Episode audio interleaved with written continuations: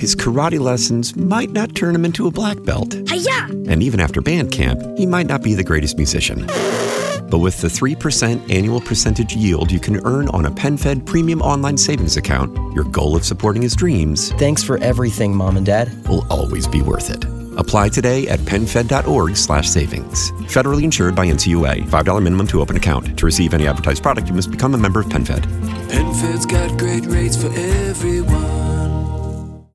Corpo de Bombeiros combatiam essas chamas desde as três e meia, mas agora já em fase de rescaldo. Informação de que uma pessoa de 34 anos teve queimaduras no braço, foi socorrida para o pronto-socorro de Santana, mas o fogo foi controlado, então agora é só a fumaça mesmo que continua causando aí bastante curiosidade. Os moradores retirando as coisas que conseguiram salvar depois desse incêndio, mas a fase de rescaldo continua, JP. 5 horas e 30 minutos, você que está na Rádio Bandeirantes acompanha agora o Pulo do Gato. Rádio Bandeirantes, 84 anos.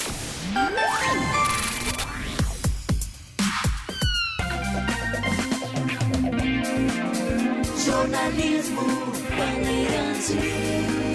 Agora, o Pulo do Gato, na Rádio Bandeirantes.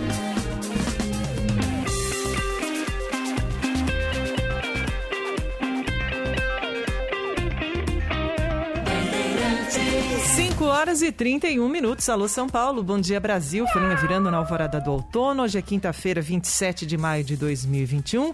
A lua é cheia e ainda linda lá em cima. Muda para minguante só na próxima quarta-feira. O sol vai nascer às 6h40, vai se pôr às 17h29. Hoje, temperatura um pouquinho mais elevada no meu caminho, entre 14 até 17 graus, viu, Pedro Campos?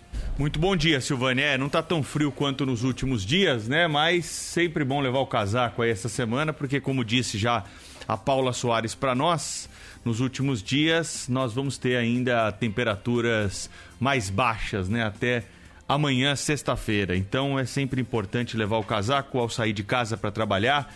Um bom dia para você que está com o rádio ligado aí e para você que está voltando para casa também depois de uma jornada de trabalho.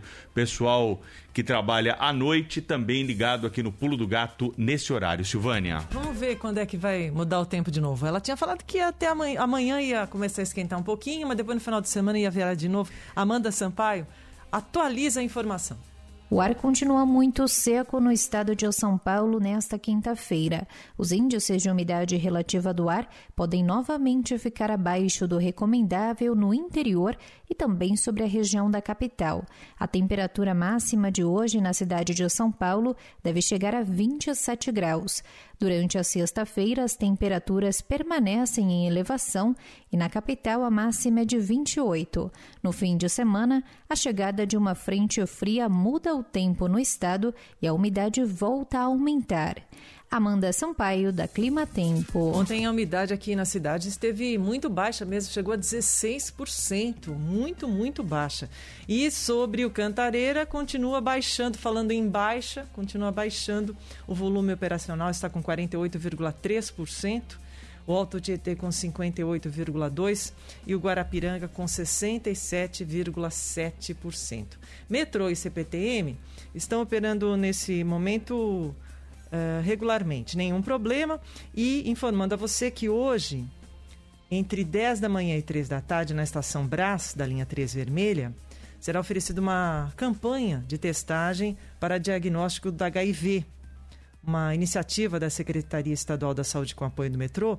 Para incentivar a testagem para o diagnóstico da doença, em razão da pandemia, os profissionais de saúde distribuirão cerca de 600 autotestes e vão orientar o procedimento, que é muito simples, para coletar a própria amostra, amostra o fluido oral ou sangue. Caso o resultado seja positivo, a recomendação é para que as pessoas se dirijam à uma unidade de saúde para confirmar o resultado. Comemorações de hoje. Fazendo aniversário, essa aqui, ó, ah, como ela é animada, hein? Vai rolar. O povo do gueto mandou avisar. Ivete Sangalo, Ivete Maria Dias de Sangalo. Quantos anos, Silvânia? Conta pra gente. aí. 49 anos a garota. 49, hein? Tá. Cantora, compositora, multi-instrumentista, empresária, apresentadora, até atriz, a Ivete Sangalo, que tem uma disposição de causar inveja. né? É, parece 49 não pra mim, hein? Tem gente de toda cor, tem raça de toda fé, guitarra de rock and roll, batuque Ela, com a banda Eva, vendeu mais de 4 milhões de discos e chegava a fazer cerca de 30 shows por mês. Depois ela seguiu a carreira solo com mais sucesso ainda. Eu gosto da Ivete, mas cantando músicas assim, calminhas, É. baladinhas românticas. É. do meu desejo. O Ailton diz que não, o Ailton gosta das mais animadas. Balada. Como ela tem a voz bem grave, eu acho que É. ela cabe bem para essas músicas mais E aos românticas. poucos deixa ver no céu a lua. Ela que nasceu na Bahia, em Juazeiro. Eu te dei.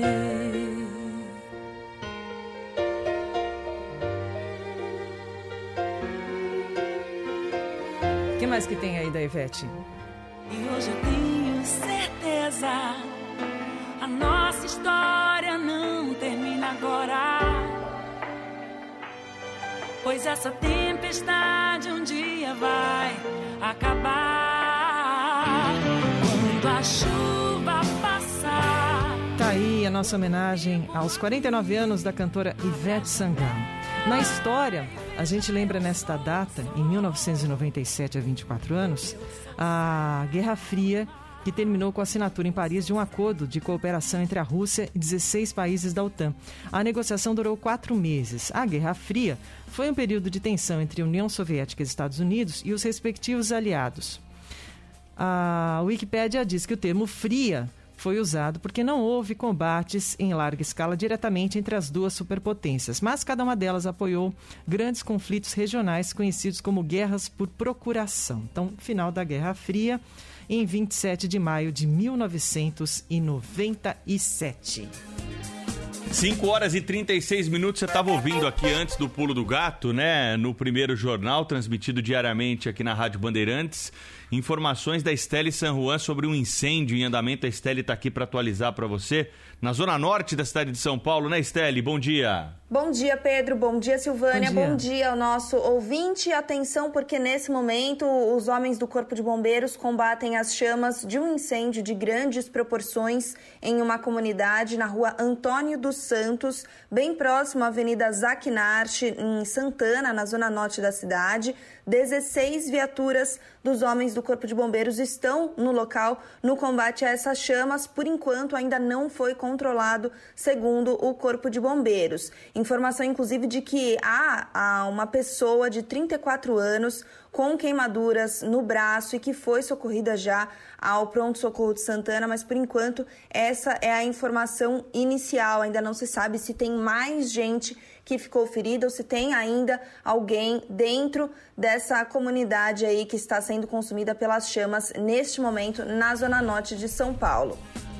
Muito bem, a Estelle San Juan vai atualizar para a gente as informações, hein, aí desse incêndio, né? Claro que estamos aí ansiosos pela notícia de que o fogo acabou e que o Corpo de Bombeiros já conseguiu controlar as chamas. Você participa conosco, hein, do Pulo do Gato, hein? Manda sua mensagem para nós aqui, comenta os assuntos do dia, pede informação, pede música, pede o que você quiser aqui, que a gente te atende. Estamos aqui ao lado do nosso ouvinte, né? Também você pode mandar a sua reclamação para o nosso Boca no Trombone. Daqui a pouquinho a Silvânia vai trazer as reclamações aqui para os nossos ouvintes. Você manda um e-mail para nós, pulodogato.band.com.br, pulodogato.band.com.br, para trazer a sua reclamação, meter a boca no trombone sobre algum serviço, alguma empresa, algum problema que você está tendo e não está conseguindo resolver. Estamos aqui para te ajudar. Então, esse é o e-mail do programa. E para participar conosco, mandando aquela mensagem curtinha de áudio, baixando o rádio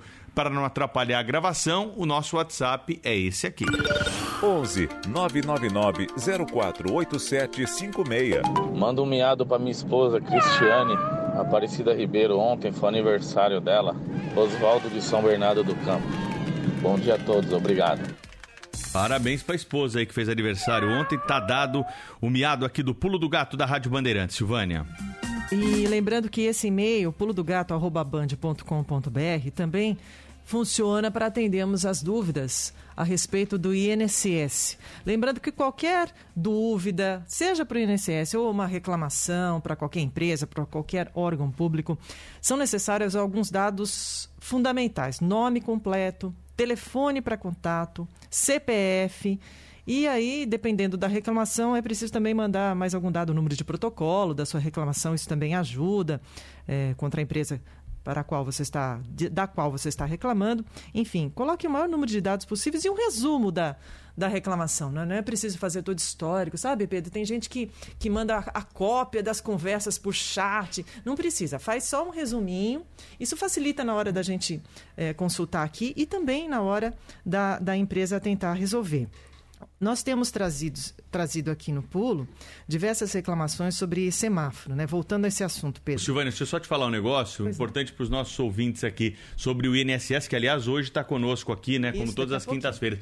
Você sabe que a prova de vida que nós tratamos outro dia aqui foi o item mais buscado no YouTube da Rádio Bandeirantes nas últimas semanas? Acredito. A notícia mais buscada no nosso YouTube foi a prova de vida e as informações trazidas pela Priscila Bernardes aqui. Você vê como é importante esse quadro né, de prestação de serviços aqui do Pulo do Gato e que auxiliou muita gente, que provavelmente ouviu aqui no rádio, teve alguma dúvida e foi fazer a busca na internet para acompanhar mais detalhes ou é, alguma informação que tinha passado ali e a pessoa foi buscar. Então, saiba também você que tudo aquilo que a gente leva ao ar aqui fica disponível na internet para você revisitar, compartilhar com amigos e fazer aquilo que você quiser com essa informação. Se for para te ajudar, é um caminho que também dá para você recuperar o que vai para o ar aqui no Pulo do Gato da Rádio Bandeirantes. Boa, Pedro. É, inclusive, há muita dúvida ainda sobre a prova de vida. E nessa semana, alguns sites publicaram uma nota de forma errada de que a prova de vida tinha sido adiada de novo, mas é só para servidores públicos. Eu até consultei a Priscila. Priscila, eu achei duas informações diferentes em alguns sites de informação. Vamos, vamos abordar esse assunto na quinta-feira na sua participação? Porque tem muita gente com dúvida. E vale só para servidores, ok? Só para funcionários públicos. Mas ela vai falar sobre isso daqui a pouquinho. Voltando à questão dos semáforos, ontem, logo após o final do programa, nós recebemos da CET mais algumas informações de algumas reclamações trazidas durante o pulo de ontem. Na Avenida do Estado, no cruzamento da Avenida do Estado com a Pacheco Chaves, a CET também mandou uma equipe para lá para fazer o concerto e informou que foram registrados sete ocorrências de furto nos últimos dez dias. E sobre o semáforo com problemas na rua Coronel Diogo com rua Doutor Clemente, a equipe também resolveu a falha ontem por volta das sete e meia da manhã. 5h42, vamos gerar nossa reportagem? Bora! Vamos lá. A Comissão Especial da Assembleia Legislativa do Paraná identifica 90 casos de vacinados com CPFs de pessoas mortas. Repórter Cleverson Bravo. Em 30 cidades do Paraná, a lista de vacinados contra a Covid-19 inclui pessoas mortas. A Comissão Especial da Assembleia Legislativa identificou o uso fraudulento de CPF em 90 casos. Algumas pessoas tomaram não uma, mas as duas doses da vacina. O presidente da comissão, o deputado Fernando Francischini do PSL, afirma que as irregularidades vão ser encaminhadas para o Ministério Público. Tanto os que tomaram a vacina usando fraude, como possivelmente servidores públicos que podem ter participado, vão responder criminalmente e administrativamente para que nós possamos voltar a dar credibilidade à fila de vacinação. Homens se passam, homens se passam por gestantes. Será que tomavam muito chopp esses aí, Ailton Dias? Hein? Tinha aquela barriguinha para receber vacina em Minas Gerais, mas o caso é sério, hein, Tayane Ribeiro? Conta para nós aí, como é que esses homens faziam para se passar por mulher grávida para tomar vacina? Olha só. O Ministério Público de Minas Gerais investiga 200 supostas fraudes na vacinação contra a Covid-19 em Divinópolis, na região centro-oeste do estado. Entre as irregularidades, foi constatado que 17 homens chegaram a se cadastrar como gestantes ou puérperas para furar a fila de imunização no município. Os cadastros desses homens foram descobertos antes, impedindo a imunização, mas outras pessoas que fingiram ter comorbidades, por exemplo, conseguiram receber a vacina. Após as investigações, essas pessoas podem ter que responder na justiça. Agora 5 horas e 44 minutos. Militar assume superintendência do Ministério da Saúde do Rio de Janeiro após exoneração de suspeito por irregularidades em contratações. Andressa Busani. O militar da reserva, Cláudio Almeida da Costa, assume interinamente a superintendência do Ministério da Saúde no Rio após a exoneração de Jorge de Vério do cargo. O Ministério da Saúde ainda não comunicou o motivo da decisão. Recentemente, a denúncia de irregularidades nas contratações diretas autorizadas pela Superintendência Estadual do Ministério da Saúde no Rio para obras de reforma é objeto de dois processos no Tribunal de Contas da União que ainda não foram apreciados pela Corte. A Superintendência Estadual do Ministério da Saúde informou que a Corregedoria Geral da pasta apura os fatos. Quinto sinal marcou 5 horas e 45 minutos. Ação conjunta das polícias federal e rodoviária está atuando contra o garimpo ilegal em terras do Amazonas. Guilherme Guedes. A Polícia Federal realiza uma operação para combater a prática de garimpos ilegais nas terras indígenas Munduruku e Sai Cinza, no interior do Pará. A operação foi chamada de Mundurucânia e foi deflagrada em conjunto com a Polícia Rodoviária Federal, IBAMA e com a Força Nacional. A prática, além de provocar graves danos ao meio ambiente devido ao uso de produtos químicos altamente nocivos, ainda causa poluição de rios e lençóis freáticos, além de gerar uma série de outros problemas sociais na região, como conflitos entre garimpeiros e indígenas. Rádio Bandeirantes. Aqui você se informa. Agora 5 horas e 46 minutos, vamos às informações do Marco Figueiredo com o transporte público. Oi, Marco, bom dia. Fala, Marco Figueiredo, bom dia para você. Oi, Pedro Silvânia, bom dia para vocês, bom dia aos amigos ligados aqui no Pulo do Gato. O crime que aconteceu nesta noite em Diadema, na região metropolitana aqui de São Paulo.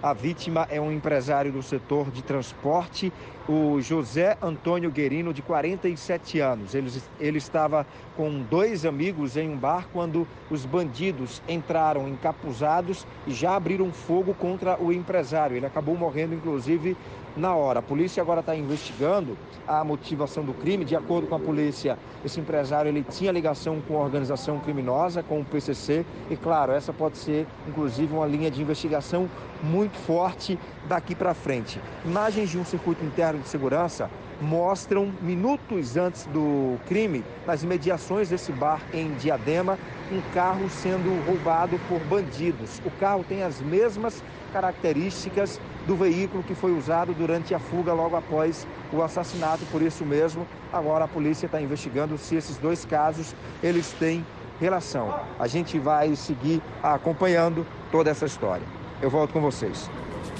Obrigado ao Marco Figueiredo trazendo esse caso de polícia logo cedo aqui no Pulo do Gato da Rádio Bandeirantes. 5 e 47 quem está conosco aqui ao vivo para trazer informação também é o repórter João Barbosa, da Rádio Band News FM, trazendo para nós um destaque que vem de Goiás hoje, né, João? Bom dia. Exatamente. Bom dia, Pedro. Bom dia, Silvânia. Vou falar sobre o caso de um comerciante dono de uma autopeças que também funcionava como revenda de carros usados, que matou o próprio irmão a tiros durante uma tentativa de furto ocorrida aí na madrugada desta quarta-feira na capital goiana.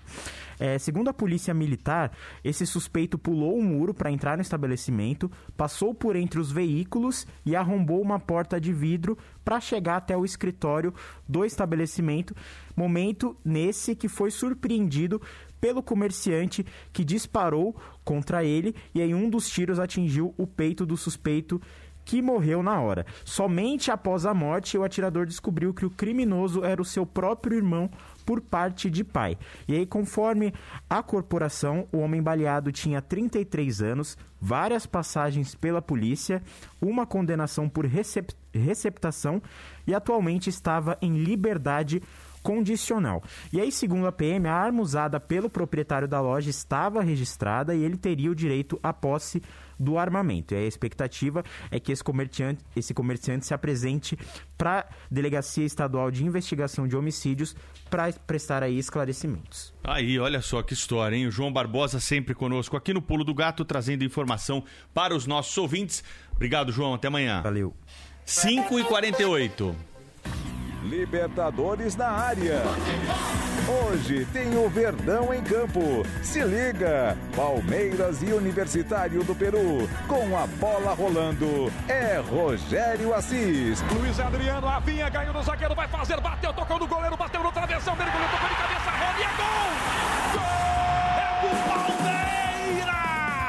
tarde, a partir das seis e meia, aqui na Bandeirantes. E depois do jogo tem o terceiro tempo. Não perca! Oferecimento Braspress, a sua transportadora de encomendas em todo o Brasil. Em São Paulo, ligue 21889000. Nakata, com amortecedor HG Nakata e seu mecânico de confiança, é tudo azul pela frente. Chega mais. Sky, a gente se diverte junto. 0800 940 2354. Tenda Atacado. No Tenda Atacado é só chegar e economizar. E Grupo Souza Lima, eficiência em segurança e serviços.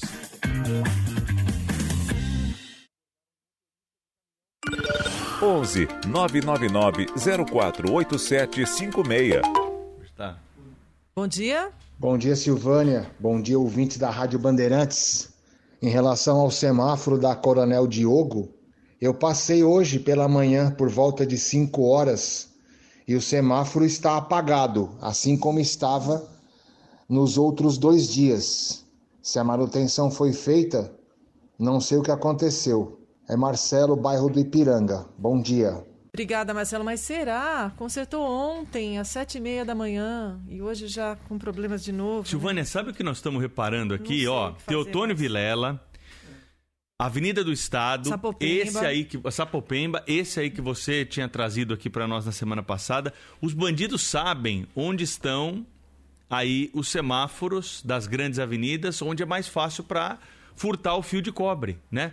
E aí é preciso que a CET, a polícia, eles sentem à mesa para tentar arrumar uma estratégia para que isso não aconteça. Sei lá, sobe o fio ainda mais, põe um poste mais alto, enterra.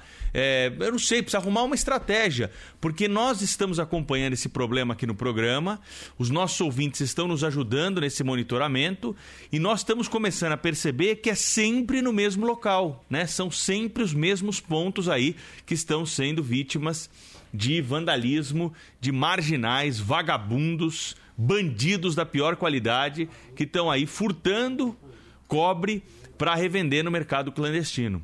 Nós sabemos que durante a pandemia, é, muitos desses produtos eles estão em falta no mercado tradicional, no mercado normal, pelas dificuldades todas colocadas, né? Isso, claro, impulsiona o mercado clandestino, porque tem gente com má índole mesmo, né? Que vai buscar o mais barato, vai buscar aquilo que é mais vantajoso. Mas nesse caso específico, se não tiver uma reunião entre CT, polícia, para resolver esse problema, nós vamos ficar aqui eternamente contando semáforos com problemas na cidade de São Enxugando Paulo. gelo, né? Enxugando gelo. Não dá para colocar uma, uma viatura em cada cruzamento também. Então Não dá. tem que prender o receptador. 5 e 52 vamos ao INSS, então, é a participação da Priscila Bernardes, da assessoria de comunicação do INSS em São Paulo, toda quinta-feira no Pulo do Gato. Lembrando mais uma vez, hein? E-mail para dúvidas, reclamações, pulo do gato, arroba. Nós recebemos a sua dúvida, encaminhamos ao INSS, que vai responder também por e-mail. Às vezes demora um pouquinho, mas o INSS não deixa eh, de responder.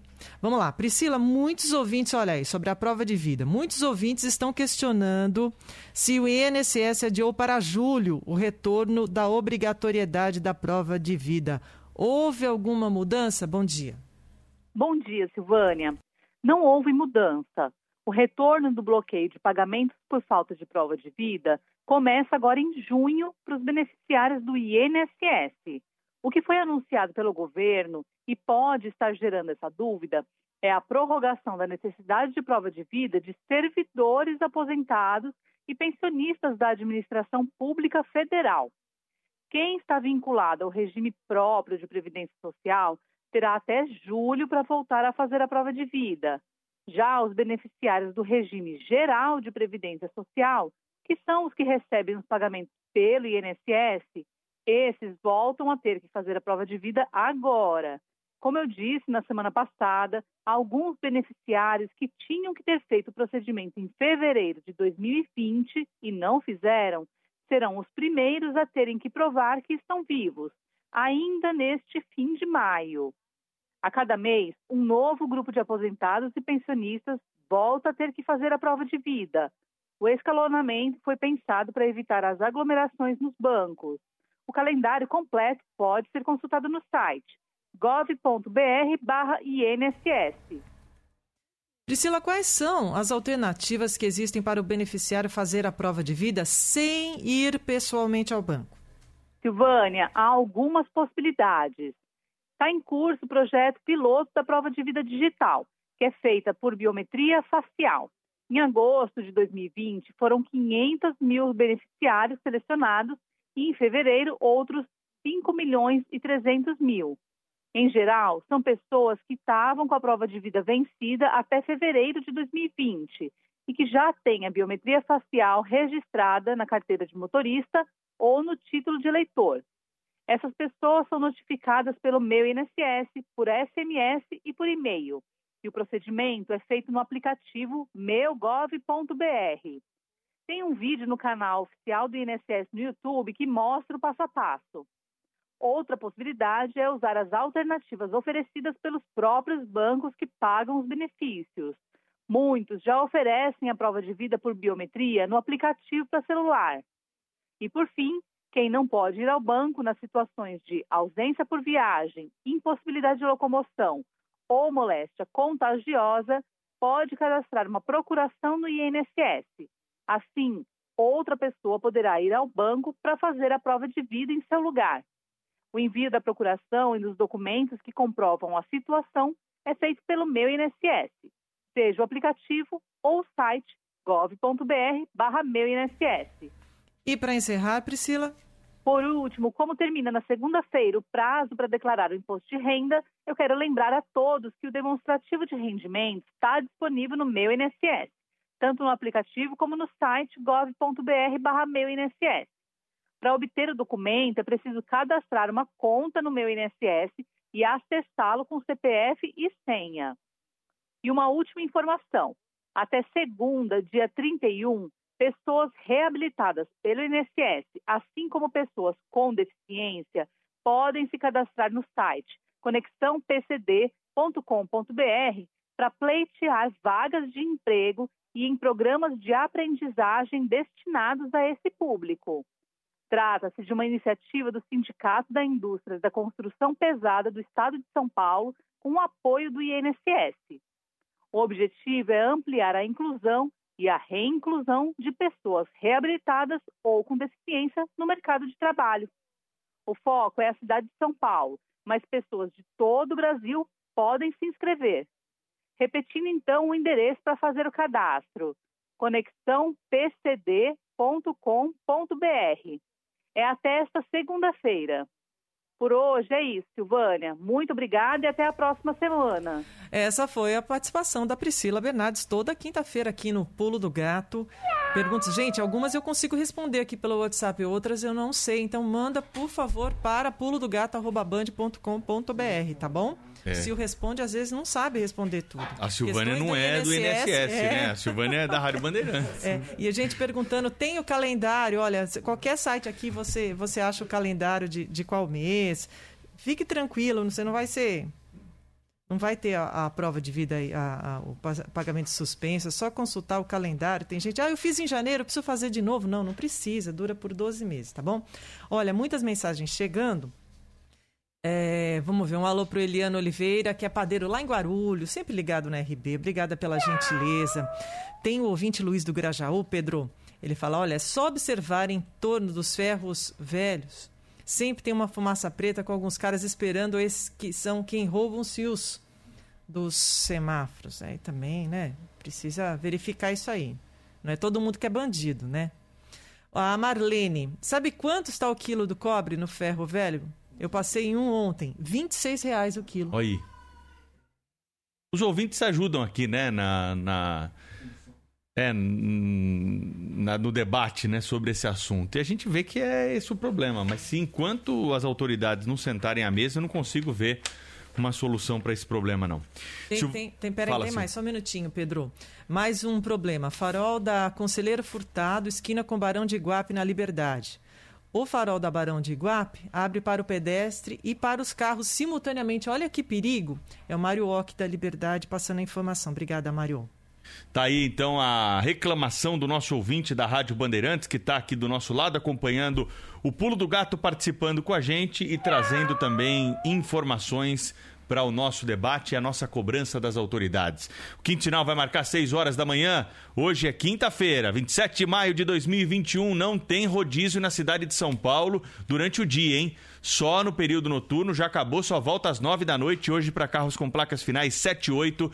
Durante o dia, você pode circular pelo centro expandido da cidade sem ser multado. Então, só a partir das 9 da noite até às 5 da manhã de amanhã. Esse é o modelo do rodízio que permanece vigente aqui na cidade de São Paulo. Olha o quinto sinal aí, ó. 3, 2, 1. Jornalismo Bandeirantes.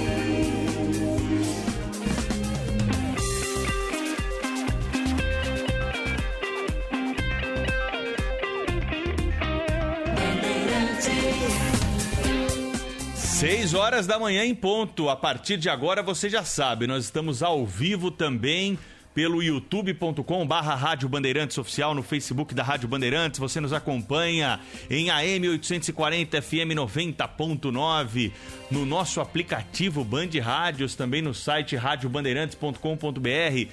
Você escolhe a maneira de acompanhar o Pulo do Gato. Só não pode não acompanhar esse miado aqui tradicional do rádio brasileiro. O repórter Lucas Josino está ao vivo conosco no aeroporto de Guarulhos para trazer informação a respeito ainda de controle sanitário de passageiros, porque as cepas que estão aí sendo descobertas pelos cientistas estão preocupando as autoridades, né? E tá tendo um debate aí, hein, Josino, entre autoridades federais, municipais, estaduais, de quem é a responsabilidade por essa fiscalização. O Josino vai contar pra gente. Bom dia, Josino. Fala Pedro, muito bom dia para você, para Silvânia, para todos dia. ligados aqui no Puro do Gato. Está um jogando a culpa para o outro, né? Por causa dessa infecção da cepa indiana de um passageiro que desembarcou no aeroporto de Guarulhos no sábado. Ele veio do Catar, estava na Índia, pegou um voo para o Catar e aí depois desceu em Guarulhos com sintomas. Ele fez um teste em um laboratório do aeroporto de Guarulhos e aí ele pegou o resultado só quando ele já estava no Rio de Janeiro e aí soube que se tratava de um resultado positivo para a Covid-19. O Instituto Adolfo Lutz fez o sequenciamento do vírus e descobriu que se tratava da cepa indiana. E agora a Anvisa tem responsabilidade da parte do check-in, está dentro, disse que a culpa não é deles, do órgão, por causa da circulação do, do, do passageiro depois na parte externa do, do aeroporto. E a Secretaria Estadual afirma que a culpa é da Anvisa sim. Agora a gente está aqui no aeroporto de Congonhas, Pedro, porque hoje começa uma medida sanitária por aqui. Eu já até percebo que alguns profissionais da saúde já chegaram, assim como aconteceu, começou a acontecer no terminal rodoviário do Tietê, de medidas sanitárias para evitar a cepa indiana. Aqui no aeroporto de Congonhas começa hoje também. Isso é uma ação da Prefeitura de São Paulo. Alguns profissionais da saúde vão abordar passageiros vindos do Maranhão por busca de pessoas sintomáticas. Essas, esses passageiros vão responder uma espécie de um questionário, vão também passar por, vão aferir a temperatura caso algum deles sinta qualquer tipo de sintoma, apresente qualquer tipo de sintoma, vai ser levado para uma unidade de saúde aqui perto para fazer o teste de Covid-19. A preocupação ainda é muito grande pela variante indiana, que já está confirmada, portanto, nesse brasileiro que passou aqui no estado de São Paulo, nesse momento está no estado do Rio de Janeiro. Essa ação vai começar às 7 da manhã e vai até às 11 da noite. E daqui a pouco, inclusive, o prefeito da cidade, Ricardo Nunes, e o secretário da Saúde, o Edson Aparecido, vão estar por aqui por volta das 8 da manhã para explicar melhor como é que vai funcionar essa ação e também dar outros detalhes sobre a cepa indiana, que é a grande preocupação hoje das autoridades de saúde do Brasil. Pedro Silvani. Muito bem, o Lucas Josino está no aeroporto internacional de Guarulhos, na Grande São Paulo, vai ao longo da manhã trazer e atualizar as informações para os ouvintes da Rádio Bandeirantes. Obrigado, Lucas. 6 horas e 3 minutos. Daqui a pouquinho tem o outro Lucas, o Herreiro, mas é para falar de futebol, né, Silvânia? É, notícias mais bacanas, né? No vacinômetro do estado de São Paulo, são 16 milhões 453 mil 983 doses aplicadas. 5 milhões 536 mil 448 pessoas já receberam a segunda dose a primeira dose, né? Então é o, é o restante aí para completar 10 milhões 917 mil 535. Agora, 6 e 4, tem mais algumas mensagens de ouvintes. Preço do quilo do cobre na Hermelino Matarazzo, 35 reais. É o Guilherme de Que Itacoaquecetuba. diferença? Não era 26 lá da outra ouvinte? Vai ouvindo. O Marcílio de Diadema, cobre misto queimado, já via 42 reais o quilo. O cobre em São Vicente, 40 reais na sucata. Esse o ouvinte não, não, não tem o nome dele aqui. Então, olha aí, de 30 e pouco até 45 reais o preço do quilo do cobre. É, tá caro mesmo o cobre, hein? Mas não é por isso que você vai comprar no mercado clandestino. Ah. Você vai virar um receptador se Pois você é. fizer isso, né? Então, presta atenção aí. Ó, Silvânia, fala, Silvânia. Não, pode, pode. Não, vai lá, vai lá. Tem mais alguns registros rápidos. O Anaclésio Rodrigues da Vila Natal, ele é motorista, motorista de ônibus da linha 6091, da linha Vagem Grande, Terminal Santo Amaro, todos os dias acompanhando o Pulo do Gato. Obrigada, viu, Anaclésio? Um bom dia, um bom trabalho ao senhor.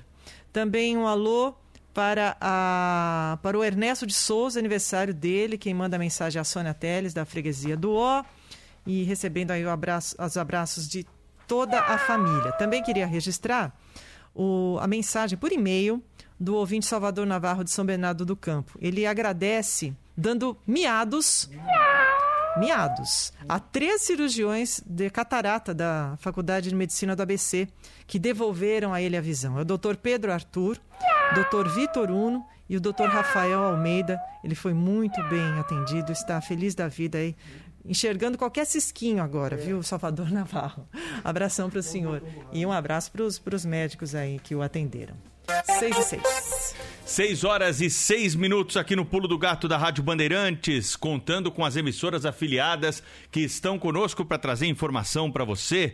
O Tiago Prudente está conosco, direto de Campinas, no interior do estado de São Paulo, para falar conosco aqui sobre a chegada de mais um lote da Pfizer, hein? Bom dia para você, Tiago. Bom dia, Pedro, Silvânia, para Bom quem está dia. acompanhando o pulo. É o quinto lote de vacinas da Pfizer que chega ao Brasil. Um avião com 629 mil doses pousou no Aeroporto Internacional de Viracopos na noite desta quarta-feira. O voo que saiu de Miami eh, pousou por volta das 7 horas da noite. Essas 629 mil doses se juntam às outras eh, que já estavam no Brasil. Agora a gente tem um total de pouco mais de 3 milhões e 400 mil doses da Pfizer. Esse novo carregamento está passando pelo processo alfandegário em Viracopos e deve seguir para os centros de distribuição do Ministério da Saúde na Grande São Paulo, para ser mais exato, na cidade eh, de Guarulhos. Eh, segundo o governo eh, federal, o Ministério da Saúde, esse novo lote deve ser distribuído para cidades que não são capitais, como, por exemplo, a cidade de Campinas. Até agora, a vacina da Pfizer estava sendo apenas eh, distribuída para capitais por causa eh, da necessidade de manter a vacina em temperaturas muito baixas. E agora essas cidades foram equipadas com freezers especiais. Ah, lembrando que a Pfizer tem dois contratos com o governo brasileiro.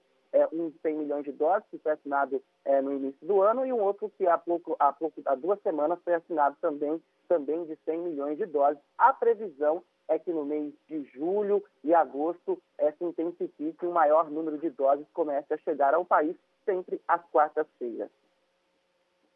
É verdade, hein? Informação importante aí do Tiago Prudente para nós aí sobre a chegada de mais um lote de vacina. E o Tiago também tem informação sobre o fechamento de comércio em algumas cidades do interior aí, principalmente na região de Ribeirão Preto, né, Tiago? Exatamente. Começa hoje é, o lockdown em Ribeirão Preto. A prefeitura chama é, de fase emergencial é, restritiva, mas é um lockdown porque os supermercados vão ter que fechar é, o atendimento presencial apenas por delivery, comércio em geral todo fechado, apenas bancos, escritórios de contabilidade, por causa do imposto de renda, e postos de combustíveis vão poder é, atuar na cidade. Inclusive, o transporte público está suspenso. Não só em Ribeirão Preto, em outros seis municípios ali da região, como Franca, também estão adotando medidas mais restritivas. De acordo com as prefeituras, as medidas estão sendo tomadas por causa da alta nas internações, mais de 90% de ocupação dos leitos de UTI e nas contaminações diárias. A medida em Ribeirão Preto vale por cinco dias. Começa hoje, vai até segunda-feira. Na segunda-feira, a prefeitura deve fazer uma reavaliação.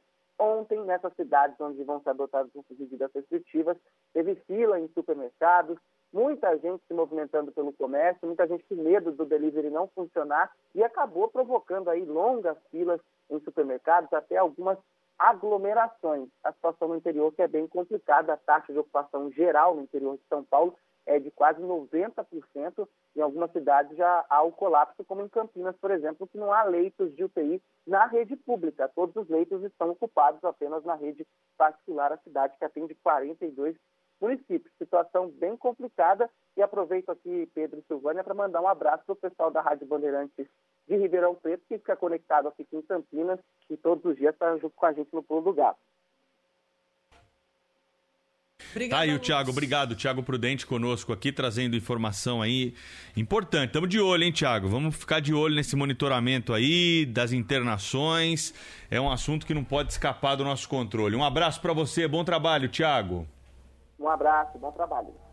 Igualmente, 6 e 10, tem mensagem de ouvinte. Acidente, hein? Aonde? Bom dia. Edilson de Diadema aqui. É, passando aqui pela Avenida do Estado, voltando do trabalho, sentido centro. Acidente envolvendo três carros aqui. O trânsito já começa a ficar mais pesado já. no aeroporto internacional. Próximo da Braskem. Na Grande São Paulo. Obrigado pela informação aí do ouvinte, né? Vamos acompanhar esse acidente também. Vamos falar de esporte um pouquinho? Vamos lá. Giro Esportivo. Oferecimento Braspress, a sua transportadora de encomendas em todo o Brasil. Em São Paulo, ligue 21889000. Nakata, quer chegar em segurança? Chega mais e peça na Cata. É tudo azul pela frente. Sky, a gente se diverte junto. 0800 940 2354. Tenda Atacado. No Tenda Atacado é só chegar e economizar. E Grupo Souza Lima, eficiência em segurança e serviços. 6 horas e 11 minutos. Pedro Campos está louco para falar de esporte hoje, porque o Corinthians goleou ontem, né, Lucas Herrera? Muito bom dia. Pois é, Silvana, muito bom dia a você, bom dia também ao Pedro e a todo mundo que acompanha o Pulo do Gato aqui na Rádio Bandeirantes.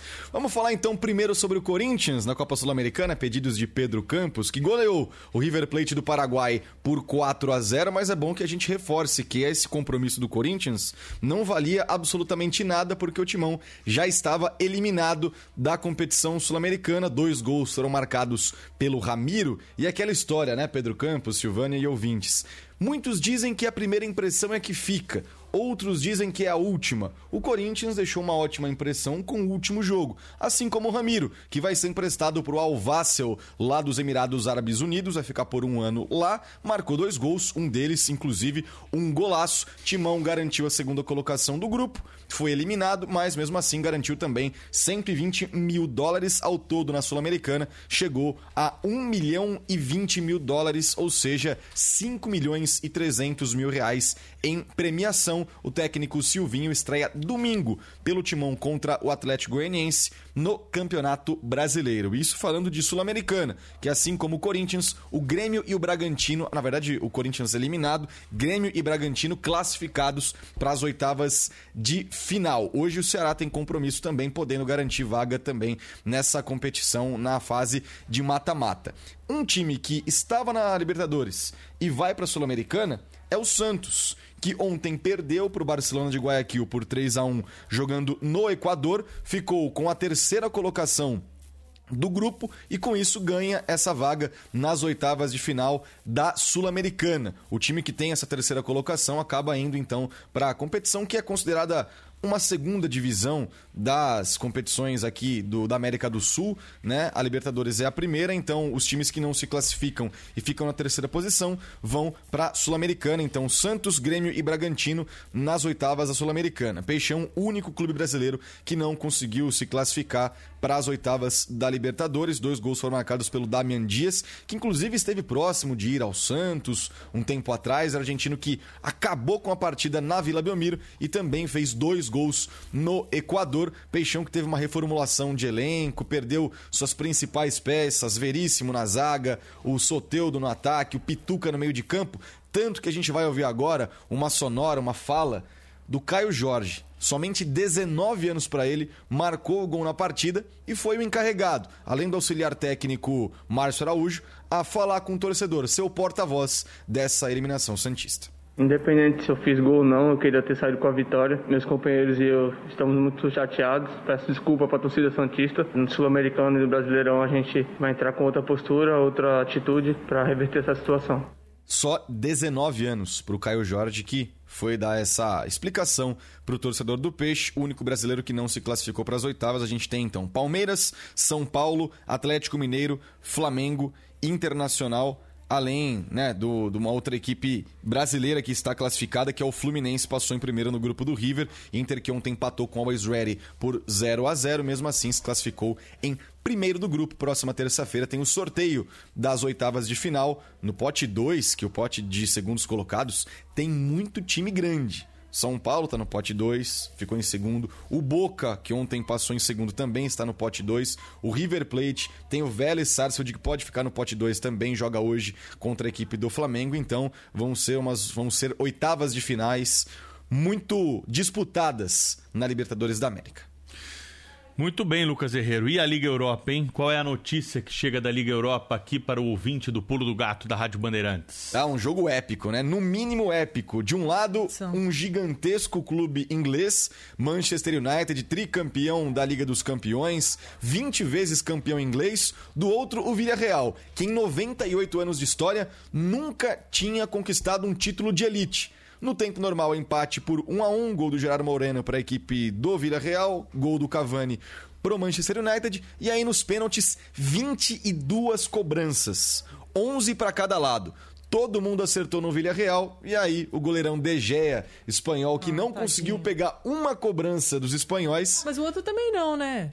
Aí eu vou defender o DG, tadinho. Então, é, não tinha conseguido na pegar. Cobrar... Na hora de se consagrar para empatar ah, e tadinho. manter né, as alternadas, as cobranças alternadas, o DG perdeu com isso o primeiro título de elite da história do Villarreal. Só para ter uma ideia, o técnico do Villarreal, que é o Naemery, que tem quatro torneios, ele tem quatro conquistas. E o Villarreal, na história, tem só uma. Olha só. Então, o técnico tem mais títulos que o próprio time. O próprio... A história foi feita. de forma invicta, né? Conquistou o torneio Sim. de forma invicta. Exato. Villarreal conquistou de forma invicta, eliminando o Arsenal, que a época da Champions League lá atrás, em 2003, 2004, tinha eliminado o Arsenal, tinha eliminado o Villarreal, na verdade, de uma disputa de final de Champions League. Agora o Villarreal passou pelo Arsenal na semifinal, acabando com esse fantasma e também conquistando o título da Liga Europa. Pedro Campos e Silvânia Alves. 6 horas e 16 minutos, sábado sábado tem estreia na programação esportiva da Rádio Bandeirantes, Lucas Herrero. E que estreia, né, Pedro? A gente vai ter a estreia de Reginaldo Leme é, acelerando aqui a partir do meio-dia, todos os sábados, a partir do meio-dia, Reginaldo Leme e Fred Sabino, os dois vão estar aqui comigo na Rádio Bandeirantes para falar sobre Fórmula 1, automobilismo, Stock Car. Então, Reginaldo Leme dispensa comentários, mais experiente repórter, comentarista, especialista em automobilismo, vai estar com a gente aqui também com a equipe de esportes da TV, né? Equipe da Fórmula 1 da TV com Sérgio Maurício, Mariana Becker, Max Wilson, Felipe Giafone. A gente vai estar sempre aqui para comentar o pós-treino classificatório da Fórmula 1 e também trazer entrevistas exclusivas, só um aperitivo. Nesse final de semana teremos entrevistas exclusivas com Rubens Barrichello e Felipe Massa. Só para começar, o Bandeirada nesse sábado ao meio-dia, primeiro programa de Reginaldo Leme. Sábado agora é dia de estreia. Alô pessoal, aqui quem fala é Reginaldo Leme. No cockpit da Bandeirantes, Reginaldo Leme para comandar um novo programa. Bandeirada. Reginaldo Leme na Bandeirantes. Anos de estrada, anos de pista. O mais experiente jornalista nas coberturas do automobilismo e, em especial, da Fórmula 1. Sabe tudo. Estaremos juntos todo sábado falando muito de automobilismo, Fórmula 1, Stock Car e todas as outras categorias aqui na Rádio Bandeirantes. Sábado, meio-dia, a largada. A gente se encontra aqui e comemora no pódio. Bandeirada, com Reginaldo Leme.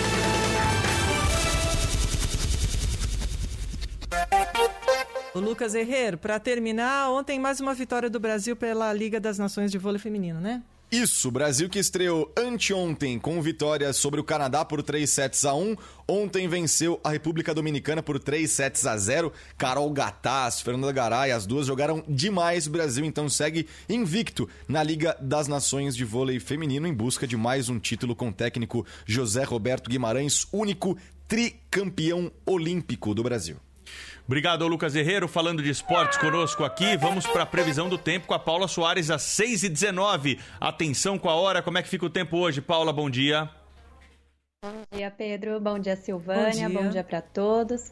O frio está diminuindo aqui em São Paulo, viu, Pedro? A temperatura ainda está baixa agora no comecinho do dia, mas comparando com os dias anteriores, já está um pouquinho mais alta, né? Ontem, por exemplo, nós tivemos mínima de 10,8 no termômetro oficial aqui da cidade. Nesse momento já está fazendo 15 graus, então já está um pouquinho mais alta comparando com ontem. E vai esquentar mais ao longo do dia. Então hoje é um dia de sol em todo o estado de São Paulo, né? Litoral, interior, Grande São Paulo e vai fazer calor ao longo do dia. Aqui na cidade, nós temos máxima de 27 graus. Não tem previsão de chuva para hoje. Hoje e amanhã são dois dias secos. Agora, no fim de semana, volta a chover e aí a temperatura já vai cair também a partir do domingo, Pedro. Então, a semana que vem vai ser marcada por frio de novo.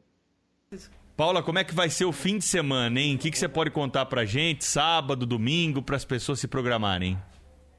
Tem passagem de frente fria, né? Então, o sábado ainda vai ser um dia abafado. A gente tem máxima de 26 graus, só que já começa a aumentar a nebulosidade, né? Com a chegada da frente fria. Já tem previsão de chuva, essa chuva vai se espalhar sobre todas as áreas. Então, chove no litoral, no interior e na Grande São Paulo. E no domingo, as instabilidades vão ser reforçadas. Então, o domingo é o dia com chuva mais forte no estado e é o dia em que a temperatura já começa a cair também. Então, para o domingo, a gente já tem máxima aí perto dos 21 graus aqui na capital. Então já volta a fazer frio no domingo e aí na semana que vem a gente vai ter uma situação semelhante ao que a gente teve nessa semana. Noites e madrugadas bem frias, com temperaturas perto dos 10 graus aqui na capital, até abaixo disso em algumas áreas do interior, e as temperaturas máximas também não vão passar muito dos 20 graus. Então vai ser uma semana com sensação de frio de novo. Esse aquecimento que a gente tem é só entre hoje e o sábado no máximo, depois já volta a esfriar de novo, Pedro.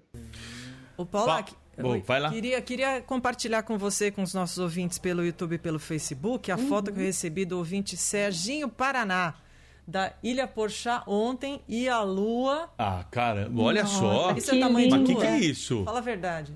Parece Jesus. é enorme a lua. Olha A só, super meu. lua ontem atrás do, do prédio de uma antena ali. Pra quem tá no rádio, imagina o seguinte: a lua e tem algumas coisinhas a mais na foto. É. Ele conseguiu captar o, o tamanho da lua enorme ali na, na- no registro da imagem. E é tem uma difícil, antena ali. né? Difícil, né, Paula? É difícil tirar foto de lua. Caramba, pra ficar bonita assim é bem É, o Ailton Dias Sérgio. tenta ficar tirando foto de lua aí pra mandar pras namoradas dele lá de Oswaldo Cruz, mas não sai nada, viu?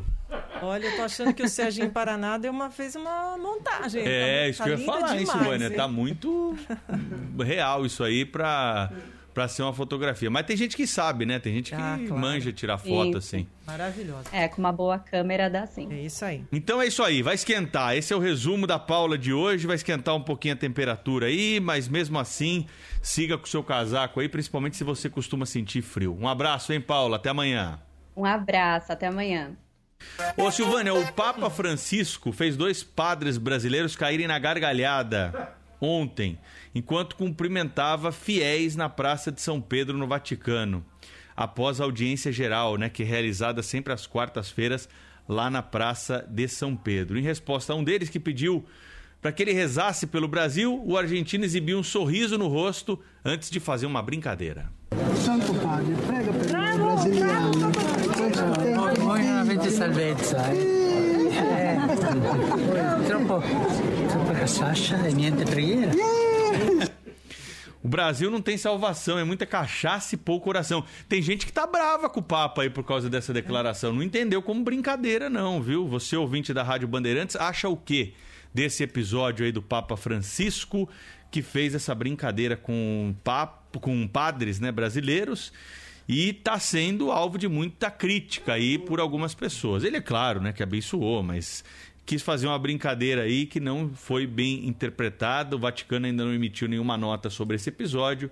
De qualquer forma, é, fica aí o registro para os comentários dos nossos ouvintes, né? Você ficou magoado, você é católico, achou que o Papa exagerou aí, não é bem por aí o que deve ser o discurso do, de um líder religioso dessa magnitude? Conta pra gente aí aqui no Pulo do Gato pra gente ampliar a discussão também desse caso. 6 e 24 tem acidente na Raposo Tavares. Bom dia, Rádio Bandeirantes, tudo bem? Aqui é Marcial, passando para avisar acidente na rodovia Raposo Tavares, quilômetro 15, na pista da esquerda. Motoristas que estão vindo de Cotia aí, se puder desviar, o trânsito já está bem carregado. Estamos de olho no preço dos combustíveis, né? E também do gás, que tem forçado muitos motoristas de aplicativo a abandonar o trabalho. É um dos destaques. Daqui a pouquinho do Jornal Primeira Hora, reajuste nas refinarias da Petrobras em maio. Sabe de quanto foi? 39% para o gás combustível utilizado aí por alguns veículos. Repasse aos consumidores depende de legislação de cada estado. Em São Paulo, a alta deve chegar no fim do mês. No Rio de Janeiro, o movimento foi automático. O metro cúbico subiu de R$ 2,95 para mais de R$ 4,00. É o estado que mais consome gás natural veicular. A alta assustou a taxista Ana Carolina Bernini. Já houve casos de eu ter que ficar em casa ou alguém me emprestar algum dinheiro para poder colocar gás. Eu li no UOL agora cedo aí, Silvana, um dos destaques aí que é, nós temos o preço do etanol batendo mais de seis reais em alguns locais do Brasil. A gente está falando sobre essa questão do combustível faz tempo aqui no Pulo do Gato e quem abastece o carro sente é, no bolso, né? Exatamente essas altas repentinas que estamos vivenciando nos postos de combustíveis. É um assunto que está em pauta aqui também na programação da Rádio Bandeirantes. Agora são 6 horas e 25 minutos. A Bolsa de Valores de São Paulo ontem fechou em alta de 0,81%. Dólar comercial com queda de 0,45, negociado a R$ 5,31. Turismo 5,46. O euro com queda de 0,89%, 6,47. Hoje recebem aposentados e pensionistas que ganham até um salário mínimo e têm benefício de final 3. Lembrando sempre que com o benefício deste mês será paga a primeira parcela do 13º salário. 6,26. Rádio Bandeirantes. Sou experiente, mas também moderno. Sou inovação, ação. Sou nacional e sou fundamental. Sou forte. Sou diversos serviços e o melhor custo-benefício. Sou parceria e credibilidade. Sou a sua tranquilidade. Souza Lima. Uma empresa líder com diversos serviços para todas as empresas. Sou tudo o que o seu negócio precisa. Grupo Souza Lima. Gente cuidando de gente, sempre. Sempre se reinventando, evoluindo para transportar melhor. Produtos farmacêuticos, e-commerce, fluvial, internacional. E pela Aeropress. Braspress, a sua transportadora de encomendas em todo o Brasil e Mercosul. O Pulo do Gato. Conexão com o Joel da Atena hoje no Bora São Paulo com um assunto importante, desdobramentos de um relatório da Companhia de Engenharia de Tráfego que aponta mortes no trânsito em São Paulo. O Joel vai nos chamar para essa conexão saudável de todos os dias. rapidinho aqui, daqui a pouco a Maiara vai dizer pra gente o que é que significa aquele azinho, mas eu já te antecipo. Tem frente fria chegando aí, chegando pelo sul e que chegará aqui em São Paulo também. Presta atenção, viu? Vamos abrir o link com a Rádio Bandeirantes no Pulo do Gato, com o Pedro Campos e os nossos queridos ouvintes de todas as manhãs. Pedrão, muito bom dia a você. Você tá bem? Você tá legal, Pedro? Bom dia, Joel. Bom dia para todos que estão nos acompanhando. Tudo bem aqui na Rádio Bandeirantes? Melhor agora na conexão com o Bora São Paulo. Digo mesmo. Agora, o Pedrão, o que não está nada bem é o trânsito aqui em São Paulo. Nós sabemos muito bem disso. Tem um levantamento importante aí que comprova o que a gente já sabe: que mais pessoas, infelizmente, estão ficando vulneráveis e morrendo no trânsito aqui na nossa cidade. Principalmente, né, Pedro, os nossos irmãos motoboys. né, que têm uma função primordial, mais do que nunca são importantes, principalmente agora na pandemia, devido às entregas todas que eles têm que fazer, mas há um aumento na demanda, porém há uma consequência. Né? Esse aumento de demanda quer dizer que eles estão se arriscando mais também. E morrendo mais também, né, Pedro? 16%. Esse foi o aumento do número de mortes de motociclistas no ano passado, que aponta um relatório anual da Companhia de Engenharia de Tráfego, a CET, que vai ser divulgado ao longo da manhã, mas nós já estamos trazendo aqui para vocês, todos que estão nos acompanhando, as principais informações desse relatório anual, que sempre sai no mês de maio, né? O relatório da CET é diferente de outros relatórios que nós temos, porque ele é um relatório mais minucioso, ele leva em conta boletim de ocorrência, entrada no SUS. Então, é um confronto de base de dados para chegar a um número é, mais real daquilo que está acontecendo no trânsito de São Paulo, né? E o ano passado foi o primeiro ano da pandemia, né, Joel? Entrega, delivery, tudo aumentando e os motociclistas acabaram sendo aqueles que mais perderam a vida. Mas não é só por conta da pandemia. Esse número ele já vem crescendo aí e já vem é, sendo alvo de uma observação dos técnicos da CET na cidade de São Paulo. Né? Para os técnicos da CET, essa elevação decorre de três fatores: alta velocidade, desobediência das normas e falta de experiência de alguns, né? aqueles principalmente que começaram a pegar uma motocicleta por aí e sair fazendo entrega para sobreviver durante a pandemia, né, Joel? Tem esse lance da falta de experiência, porque conduzir moto, moto não é simples. É. A pessoa tem que ter equilíbrio. E, infelizmente, muitas pessoas se arriscam porque não veem outra alternativa. Claro. Senão pegar uma moto e sair fazendo entrega. Agora, ontem, eu e a minha esposa passávamos lá na nossa região, dentro do nosso carro, e tinha um motoqueiro caído. Ele tinha acabado de se acidentar. Eu falei, puxa vida, eles estão correndo muito, né? Lá na minha região é incrível. Eles passam como uma bala. Né? E, e eles não correm também porque querem correr. O cara está muito acelerado porque ele tem que fazer mais entrega para ganhar um pouco mais de dinheiro, porque senão a conta não fecha. Então precisava criar também uma alternativa por parte dessas empresas de aplicativo para fazer com que o motoqueiro ele transite ali numa velocidade tranquila, para ele não precisar correr muito para ganhar o dinheiro dele. Né? Com menos corrida, o cara fazer o mesmo caixa. Tem que criar alguma alternativa para isso, porque eles estão se arriscando muito. Às vezes passa um cara do meu lado assim, eu falo, Deus me livre guarde, que Deus abençoe esse pai de família. E falo mesmo, do fundo do coração. É isso, né, Pedrão? É isso. Você sabe que nesse relatório dá para a gente concluir aqui, Joel, que 92% desses motociclistas aí que perderam a vida eram homens, 47% tinham entre 20 e 30 anos. Olha só que número, que número alarmante esse, né? 57 eram motofretistas, esses que estão fazendo entregas aí, 44 estudantes, então é, é um número que chama a atenção de todos nós. Mais dois detalhes aí que não estão ligados às motos agora, só desse relatório da CET. O número de vítimas no trânsito de São Paulo cresceu 2% num ano de pandemia, hein? Não é que a pandemia amenizou alguma coisa é. nessa questão, não. Agora, o número de pedestres caiu, essa pedestres vítimas aí de colisões. É, os pedestres, essa é a boa notícia, se é que nós podemos comemorar alguma coisa desse relatório, né, Joel? Temos que ficar mais atentos do que nunca com o trânsito, porque se houve um aumento na pandemia, imagine quando o fluxo voltar ao normal mesmo. É isso aí. Tchau. Tchau, Pedrão, querido. Muito obrigado, tá? Um beijo na família, um abraço aí nos nossos queridos ouvintes. Hora certa, Pedro Campos. Valeu, Joel. 6 horas e 32 minutos. Um abraço até amanhã. Um abração. A Estelle San Juan. Sabe que esses números aqui, né, que nós estamos discutindo com o Joel, né, eles são é, alvo de uma ação da CET para tentar frear essa alta é, nos sinistros que acontecem na cidade de São Paulo, né?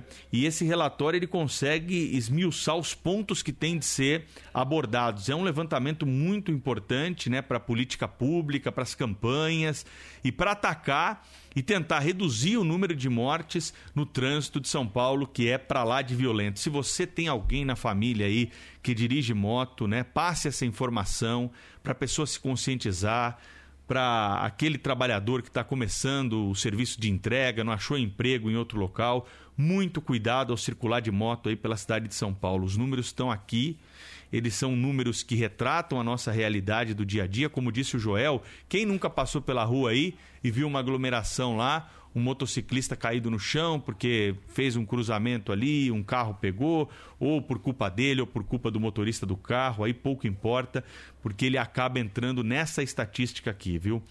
Só para você ter uma ideia, Silvane, para finalizar esse assunto, motociclistas foram vítimas mais frequentes, 345 mortes no ano passado. de pessoas que estavam em cima de moto, se envolveram em colisão, caíram e perderam a vida nesse trânsito violento da cidade de São Paulo. Importante levantamento da CET. Tomara, tomara que nós tenhamos aí ações voltadas para esse público, né, que é sem sombra de dúvida aquele que mais está vulnerável no trânsito nesse momento. 6 e 34 ninguém acertou as seis dezenas da Mega Sena sorteadas ontem, concurso 2375. Foram elas 02, 06, 44, 46, 53 e 58. 02, 06, 44, 46, 53 e 58. Expectativa para o próximo sorteio: 100 milhões de reais. A Quina ontem teve 144 apostas ganhadoras, para cada uma R$ 42.488. E a quadra paga individualmente 981 reais a cada um dos 8.909 ganhadores. 6 e 34. Leonardo Svaric está conosco. Quem falamos agora há pouco de combustível, preço alto. Leonardo vai trazer para gente informação sobre isso no Pulo do Gato da Rádio Bandeirantes. Bom dia, Léo. Olá, Pedro. Bom dia para você, para a Silvânia Bom e dia. também para o ouvinte. Uma pesquisa feita pela Agência Nacional de Petróleo, Gás Natural e Biocombustíveis em maio mostrou que, em média, na cidade de São Paulo, o preço do etanol está em R$ 4,18. Na cidade, o preço máximo registrado pela pesquisa ficou em R$ 5,00, preço ainda maior. Isso acontece mesmo nessa época do ano em que ocorre a safra da cana-de-açúcar entre abril e novembro do ano. Esse é um período em que normalmente o preço desse combustível baixa por conta da safra, mas isso não está acontecendo nesse ano. Eu estou falando inclusive de um posto de combustível aqui na zona sul de São Paulo. O etanol comum está a R$ 4,60 e tem alguns motivos que explicam essa alta. O primeiro deles é, está relacionado ao clima. A falta de chuva nesse ano fez com que a cana rendesse menos é, e a produção fosse menor e por isso o preço fica mais caro. Um outro motivo está relacionado ao preço internacional da, do açúcar. Muitos produtores acabam preferindo produzir o açúcar e vender internacionalmente do que fazer o combustível e vender para os postos. Então, isso acaba refletindo no preço que chega ao consumidor, que, é claro, acaba sendo impactado ainda mais nesse ano em que já houve várias altas no preço dos combustíveis, Pedro. Obrigado ao Leonardo Svaric trazendo informação sobre preço de combustível aqui no Pulo do Gato da Rádio Bandeirantes. Os ouvintes estão sentindo, né? Esse aumento e tem nos relatado aqui também o preço do litro do etanol e da gasolina. 6h36, atenção com a hora.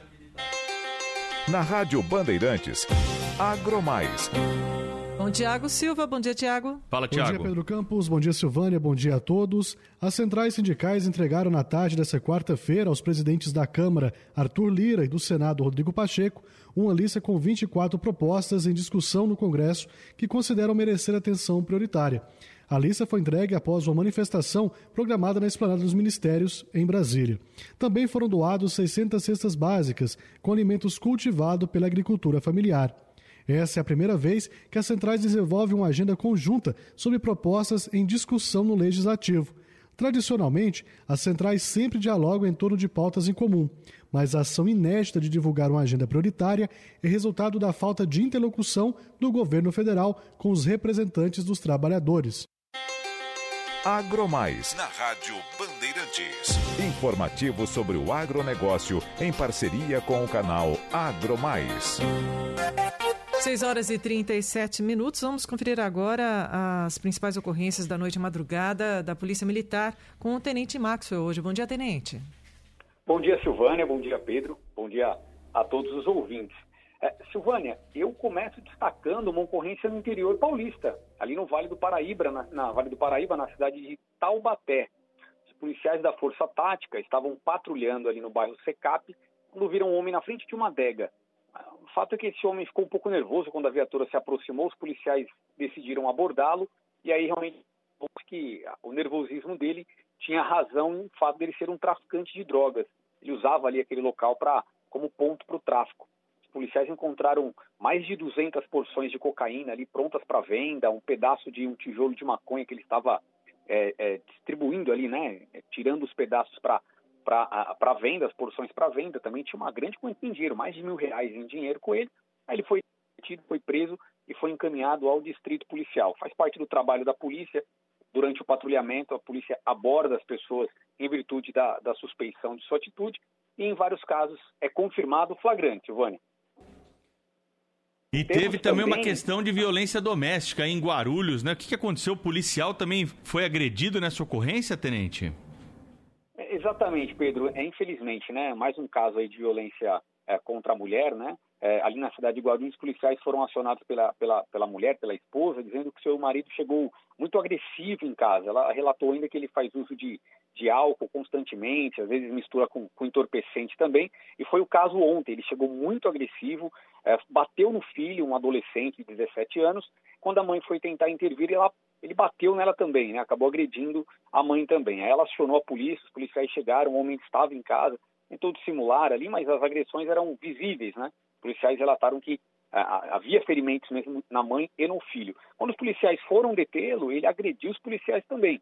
Aí os policiais tiveram que usar o uso da força ali para contê-lo. Ele foi encaminhado ao distrito policial, o delegado não teve dúvidas, ratificou a prisão, né, encaminhou ele para a carceragem. Claro que mãe e filho foram encaminhados ao PF, né, para o atendimento, depois foram liberados e foram para casa. A polícia sempre orienta, né, as mulheres não sofrerem com isso, acionarem a polícia, procurarem a justiça. Nós temos meios legais para isso e tem mecanismos para acionar a polícia de forma rápida, o aplicativo é, e outros mecanismos também para as mulheres não sofrerem com esse tipo de situação, Pedro. Vamos terminar com uma notícia que está sempre relacionada também ao trabalho da Polícia Militar. Cadê o bebê chorando aí? Onde foi dessa vez, hein, Tenente Maxo da PM? Mais um parto realizado pela Polícia Militar. É, é, aquele tipo de trabalho que nós ficamos muito felizes, né? Não é a atividade principal da Polícia Militar, mas faz parte do atendimento diário da polícia também, né? Nós somos acionados ali em Tatuí, também no interior. O pai acionou a polícia, né? é, para que nós pudéssemos prestar o socorro levando a mãe até o hospital, mas não deu tempo. Quando os policiais chegaram, já estava nascendo a criança, né? Então os policiais tiveram que realizar o parto ali mesmo, utilizando as técnicas. Talvez as pessoas não saibam, mas nós aprendemos isso. Durante o nosso período de formação, nós temos treinamentos com socorristas para aprender a realizar um parto onde quer que seja. Muitos são feitos dentro da viatura mesmo. Então, os policiais preparados realizaram um parto. A pequena Eloá, uma menininha, veio ao mundo saudável. Após o parto, a mãe e a criança foram encaminhadas ao hospital em segurança, estão passando bem. Mais uma criança aí que a Polícia Militar trouxe ao mundo, Pedro e Silvânia. Muito bem, parabéns para os policiais aí que participaram na cidade de Tatuí desse parto. É o Tenente Maxo trazendo as principais ocorrências atendidas pela polícia nas últimas horas. Ele volta nos próximos programas. Bom trabalho para a polícia hoje. Até a próxima, Tenente. Obrigado, até a próxima. Um abraço. Até mais. 6h41, ouvinte de Terezinha Jesus informa que os trens da linha 7 Rubi da CPTM não estão funcionando. Não temos ainda essa informação no site da CPTM. Vamos tentar confirmar. Ah, aqui, acabou de entrar, acabou de entrar. Linha 7 Rubi, velocidade reduzida e maior tempo de parada entre as estações Caieiras e Jundiaí devido a problemas técnicos do sistema de energia. Também velocidade reduzida na linha 10 turquesa. É, por causa dos problemas na linha 7 Rubi, os trens da linha 10 turquesa estão circulando somente até a estação da Luz. Então, as duas linhas com problemas, a 7 Rubi e a 10 Turquesa da CPTM. 6h42. E na reunião ontem da CPI, em senadores decidiram não chamar prefeitos. Eduardo Girão do Podemos questionou o presidente da CPI, Omar Aziz, que atacou. Vossa Excelência é um oportunista. E oportunista pequeno.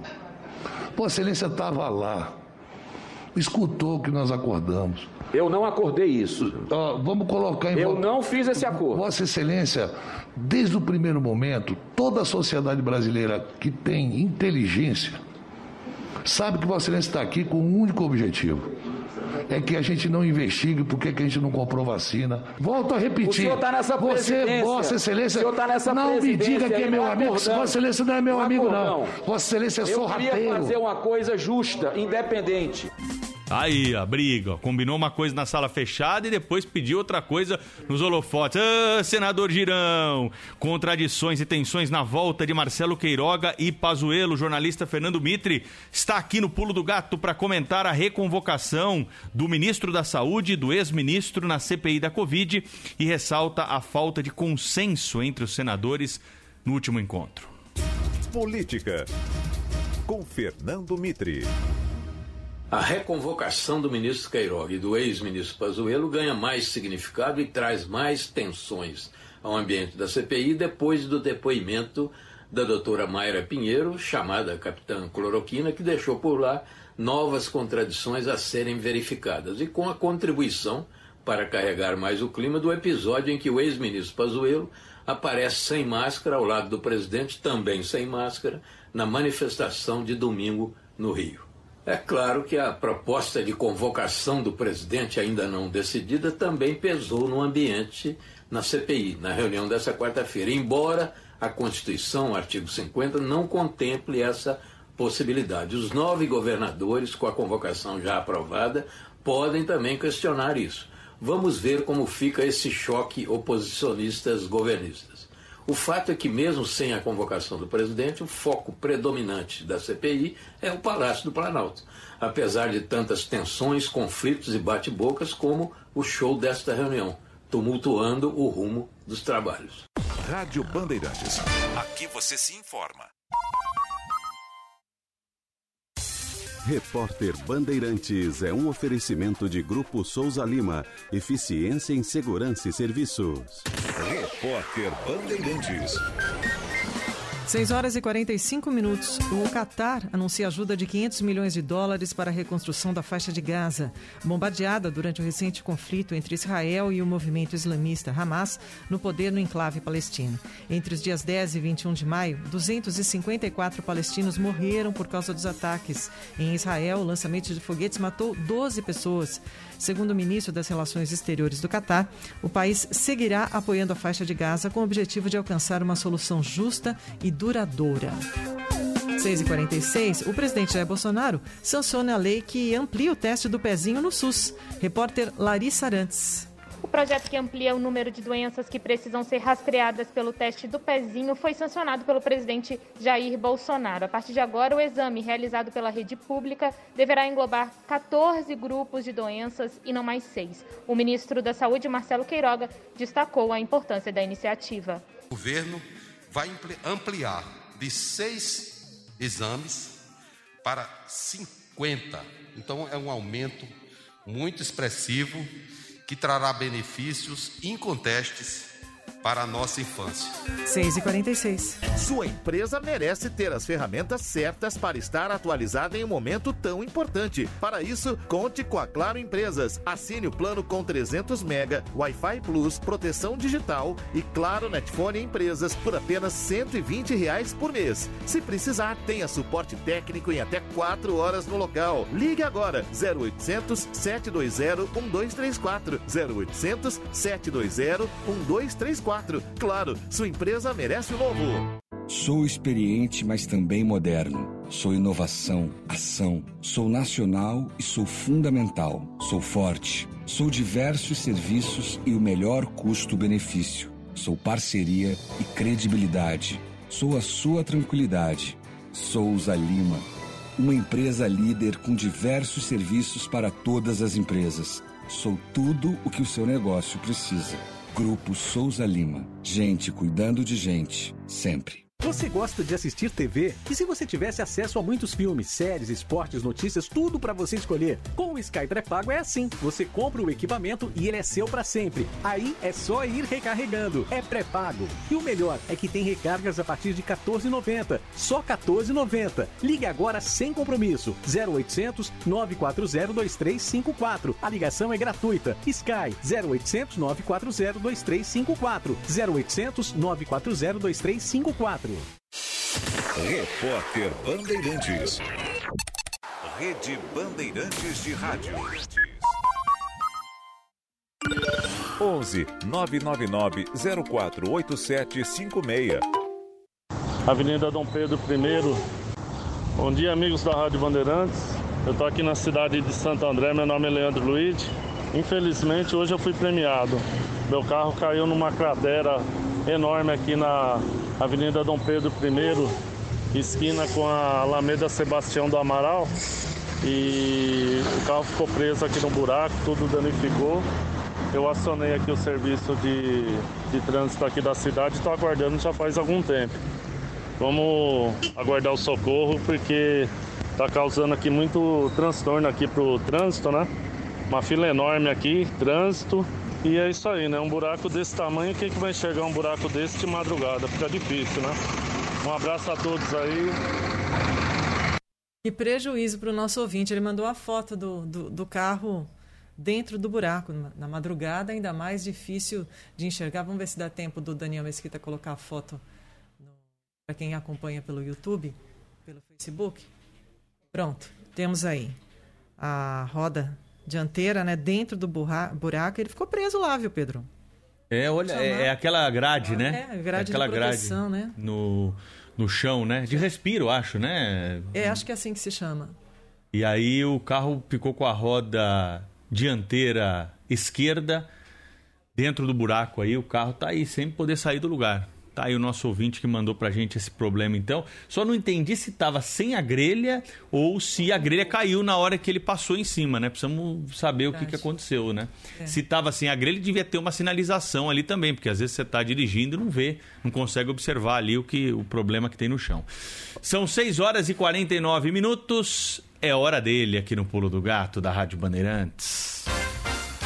Agora, lá vem o comentário, a opinião de Milton Neves. Vamos ver como é que tá o humor dele em Santos eliminado da Libertadores. Fala, Milton Neves, chega mais, vai. Pedro Campos. Eu. Recebi ontem uma comunicação por e-mail da Silvânia Alves que você está exultante. Não, não. Que você fica passeando pelos corredores do Morumbi, gritando hum. Crespo, Crespo, Crespo, Crespo. São Paulino, Pedro Mas Campos. que paixão, hein? Mas o Crespo, gente, que presença que tem no, no banco, né? Ele fica ali de terno, muito bem vestido e calmo. Ele não dá luxemburgada, filipada, ele não grita, ele não berra. E o Crespo chegou com uma categoria europeia. E ele impõe o quê? Tanto respeito ao time dele, que todo mundo obedece, e assusta o time adversário também. Realmente é um totem que o São Paulo arrumou. Parabéns. E ao lado de nosso querido Murici Ramalho, um do um melhor caráter que tem no futebol, o maior São Paulino do mundo. Mas vamos ver aqui o que, que aconteceu ontem, rápidas pinceladas. Bem, ontem pela Libertadores da América, o Internacional só empatou com Always Ready 0 a 0. Que vergonha, Inter. Mas o Inter classificou, tá tranquilo na competição. O Barcelona do Equador ganhou do meu time, o Santos, tadinho do Santos. E como o Boca goleou o Strongest 3 a 0 em La Bombonera, o Santos está eliminado, mas conseguiu uma vaguinha, uma vaguinha na Sul-Americana. Não é nada, não é nada, quebra o galho. E na Libertadores da América, nesta quinta-feira, o Palmeiras vai ganhar do Universitário lá do Peru por 3 a 0 e o Flamengo vai golear o Vélez Sarsfield da Argentina por 4 a 1, tá bom?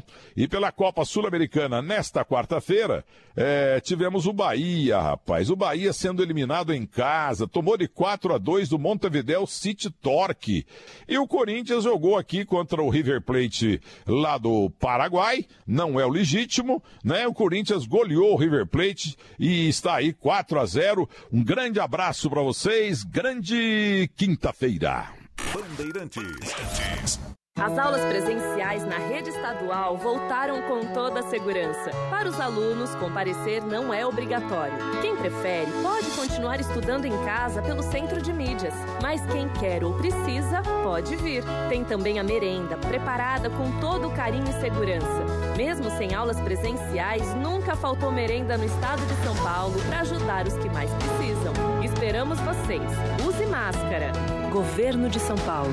Estado de respeito. Pessoal, aqui é o Guilherme Paz da CM Capital. Você sabia que pode começar a investir com menos de 30 reais? É isso mesmo. Na CM Capital você aprende a controlar as suas finanças e a investir com segurança. A CM Capital foi eleita a melhor empresa de investimentos do Brasil. Aqui você conta com profissionais que vão te ajudar a escolher a melhor opção de investimento. Abra sua conta online gratuita. Quer conversar? Chame no WhatsApp 11 23880480. CM Capital, invista em você. O pulo do gato. 6 horas e 53 minutos, um bom filho a casa torna. Juliana Lombardi está aqui no Pulo do Gato para trazer informação para os ouvintes, né? E falar sobre empregos para jovens. É um novo projeto aí que a Juliana vai contar para a gente como é que funciona. Tudo bem, Juliana? Bom dia para você. Tudo bem, Pedro? Bom dia para você, para Silvânia, para todos que nos acompanham aqui hoje no Pulo do Gato. O objetivo do projeto, Pedro, é impulsionar a inserção desses jovens dentro do mercado de trabalho. Então, para isso, prevê a adoção de um contrato especial, com duração de 12 meses para trabalhadores matriculados em cursos de graduação ou de educação profissional e tecnológica que nunca tenham tido emprego com carteira assinada. A ideia é fazer com que o custo desses novos funcionários seja menor também para o empregador. Portanto, não haverá incidência de encargos sobre os salários, a não ser do FGTS e a contribuição para o INSS, que deve contar com alíquotas favorecidas também. A urgência da aprovação da matéria vem após a divulgação de uma pesquisa do IBGE que mostrou que a proporção de jovens que nem estudam e nem trabalham atingiu no último trimestre de 2020 o maior valor em oito anos impulsionado pelas dificuldades geradas pela pandemia de coronavírus que a gente está enfrentando agora, o valor corresponde a 30% dessa população. De acordo com o senador Irajá, autor do projeto, esse é o empurrão que o jovem precisava para conseguir entrar no mercado de trabalho. São pessoas que querem trabalhar, mas não é para pura e simplesmente trabalhar, mas para ajudar as suas famílias, crescerem profissionalmente, pagarem os seus estudos e terem, claro, uma vida melhor e uma vida digna. Não são trabalhadores comuns, é porque não possuem experiência profissional. E é justamente por essa razão que as, as oportunidades minguam. As portas, na sua grande maioria, se fecham. Esse programa do primeiro emprego é uma transição entre a política do menor aprendiz para a CLT. O projeto Pedro Silvânia leva o nome de Lei Bruno Covas, em homenagem ao prefeito de São Paulo, que faleceu no último dia 16 de maio, e estima também um crescimento do emprego formal em 1 milhão e 500 mil novas vagas. A matéria segue agora para análise da Câmara. Pedro Silvânia. Olha, essa geração nem nem é conhecida assim, o jovem que nem estuda e nem trabalha, deve ser o foco de atuação dos especialistas em educação, dos administradores públicos, porque é essa geração que vai definir como vai ser o desempenho do Brasil nos próximos anos e qual o preparo que vai ter um jovem que nem trabalha e nem estuda para enfrentar as dificuldades que estão colocadas aí é, no nosso mercado de trabalho cada vez mais competitivo, né? Então essa esse deve ser o foco. Essa é a questão mais importante da educação nesse momento. Jovens que estão aí sem trabalho, sem estudo, estão praticamente à margem né, daquilo que é a produção e a preparação para um sistema produtivo do futuro. Importantíssimo esse projeto aí. Tomara que nós tenhamos ações como essa para mirar exatamente nesse que é o foco do problema para as gerações futuras. E os mais velhos também estão tendo espaço. Com a penetração de celulares, computadores e aplicativos na nossa rotina, cursos têm sido criados para quem tem dificuldade de viver nesse mundo tecnológico. Detalhes com o repórter da Band, Juliano Dip. Fazendo exercício, lavando roupa ou dando aula, o Luiz sempre está conectado. Eu me considero um analfabeto digital. Eu estou no primeiro ano do ensino fundamental, primeiro ano do ensino fundamental do que seja digital. O Luiz Pontel é professor. A tecnologia virou sua grande parceira no ano passado. Aos 72 anos, ele precisou aprender a dar aulas online. Luiz foi parar no curso do Rodrigo, que desde 2018 ensina pessoas com mais de 60 anos a dominar celulares, tablets e computadores. O Rodrigo Graciadei tomou gosto por ensinar os 60 a mais. A gente tem desde as pessoas que compram um celular e não tem conhecimento do celular, ficou tudo muito mais digital, como a gente sabe, então as pessoas estão procurando se digitalizar mais. Logo nas primeiras aulas, o Luiz tomou gosto pelo mundo online e em pouco tempo virou blogueiro. é, foi engraçado isso. Eu perdi a vergonha, porque no presencial, tudo muito sério, tudo muito formal. A gente tem que ser rápido, a gente tem, tem que ser muito, muito dinâmico. Seguindo o conselho do Luiz, por que então não se aventurar no mundo dos games? A gente visitou o Fábio Ota, que é professor, e estava dando aula online de games. Só que ele não ensina só a jogar, ele também ensina a criar jogos. O fato de você jogar e criar videogames pode ajudar na promoção da saúde, na melhora da memória, concentração, qualidade de vida e socialização, né?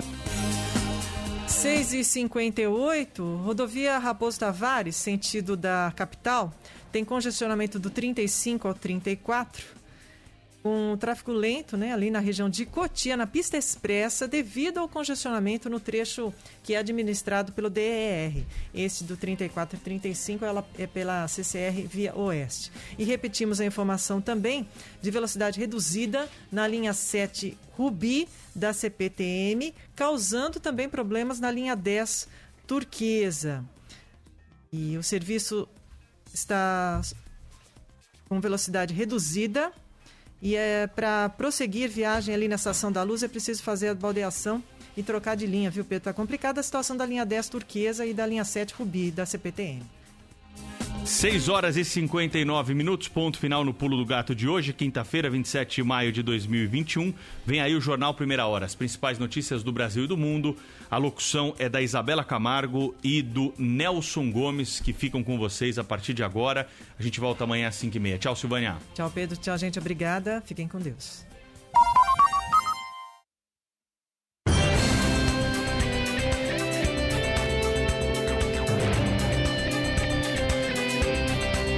Agora, Jornal